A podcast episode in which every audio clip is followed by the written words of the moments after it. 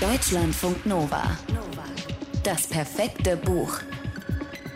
Für den Moment, wenn du eine ganz andere Rolle spielen willst. Und runter und hoch und runter und hoch und hoch, hoch, höher. Okay, so etwas hatte sie nicht erwartet.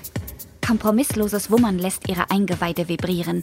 Der Beat treibt Shibi und die anderen Frauen um sie herum an, während sich über ihnen eine Diskokugel dreht. Das hier wirkt nicht wie ein Tanzkurs für Schwangere. Shibi hat eher den Eindruck, sich in einen Techno-Club verirrt zu haben. Shibi muss sich konzentrieren, um dran zu bleiben. Sie dürfen zwar eine Pause machen, wenn es ihnen zu hart werden würde, aber sobald eine von ihnen langsamer wird, kommt die Trainerin lächelnd herangetänzelt und fragt in diesem besonderen Ton, Du hältst doch durch, oder? Shibi hält durch. Shibi reckt die Arme und die Beine.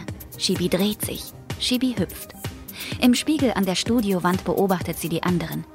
Bei fast allen kann man es schon sehen. Das Leben, das unter den T-Shirts in ihren gewölbten Bäuchen wächst. Shibi hat auch einen gewölbten Bauch. Auch ihr steht der Schweiß auf der Stirn, weil das Tanzen sie anstrengt. Als die Beats abrupt ausgehen, das grelle Discolicht zu einem warmen Grün wechselt und leise Harfenmusik erklingt, ist Shibi erleichtert und glücklich. In ihr regt sich etwas, etwas Warmes. Sie liegt erschöpft auf dem Boden des Studios und weiß nicht, was sie denken soll. Vielleicht ist das auch genau richtig so. Mal nichts denken müssen. Auf dem Weg nach Hause holt Shibi ihr Handy hervor und öffnet die Schwangerschafts-App. Sportliche Betätigung, 50 Minuten Aerobic. Shibi ist jetzt in der 24. Woche. Also, sie wäre in der 24. Woche, wäre sie wirklich schwanger. Sie legt die Hand auf ihren Bauch. Doch darin wächst nicht mehr als eine Lüge.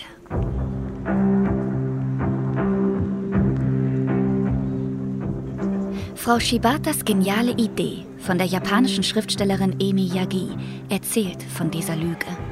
Im Mittelpunkt des Romans steht eine Frau, studierte Fachangestellte in einer Papierrollenfabrik, Anfang 30 ungebunden Großstadtmensch. Pragmatisch und manchmal sehr humorvoll erfahren wir von Frau Shibata selbst, später Shibi genannt, wie das kam, das mit ihr und der Schwangerschaftsnotlüge. Ich kann nicht. Ich bin schwanger, sagt sie eines Tages zum Abteilungsleiter, als der wie viele Male zuvor von ihr erwartet, dass sie nach einer Sitzung die Kaffeetassen aus der Sitzungsecke in die Küche bringt und abwäscht. Es ist irgendwann zu ihrer Aufgabe geworden, der einzigen weiblichen Angestellten in ihrer Abteilung. Das nervt schon. Aber die tadelnden Blicke und Kommentare des Abteilungsleiters nerven sie noch mehr. Dieses Mal ist das Maß voll. In den Kaffeetassen schwimmen Zigarettenstummel. Shibi ekelt sich, nicht nur wegen der Stummel, sondern überhaupt. Und dann sagt sie es, dass sie schwanger sei und dass ihr von Zigarettenstummelgeruch übel würde. Bam. Natürlich ist es mehr als eine Notlüge. Es ist ein Ausweg. Vielleicht nicht der durchdachteste, okay. Aber mit einem Mal fühlt sich Shibi frei. Von allem entbunden, das ihr bisher im Beisein der Kollegen unangenehm gewesen war. Zuerst ist es herrlich, Shibi darf pünktlich nach Hause gehen, hat plötzlich weniger Überstunden und mehr Zeit. Sie weiß gar nicht, was sie damit anfangen soll.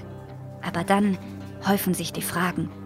Geht es Ihnen gut? Brauchen Sie Hilfe? Wann ist es denn soweit? Wer ist der Vater? Wird es ein Mädchen oder ein Junge? Haben Sie schon einen Namen? Darf ich mal Ihren Bauch anfassen?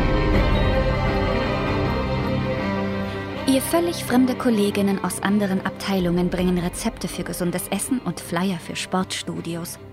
Der Abteilungsleiter stellt extra eine Frau ein, die den Kaffeetassenabwasch übernimmt.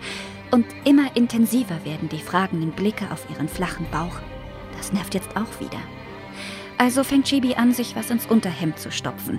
Feinstrumpfhosen eignen sich gut, Handtücher eher nicht. Sie lädt die App für Schwangere runter. Sie liest Bücher zum Thema, kocht Gesundes, geht zum Sport.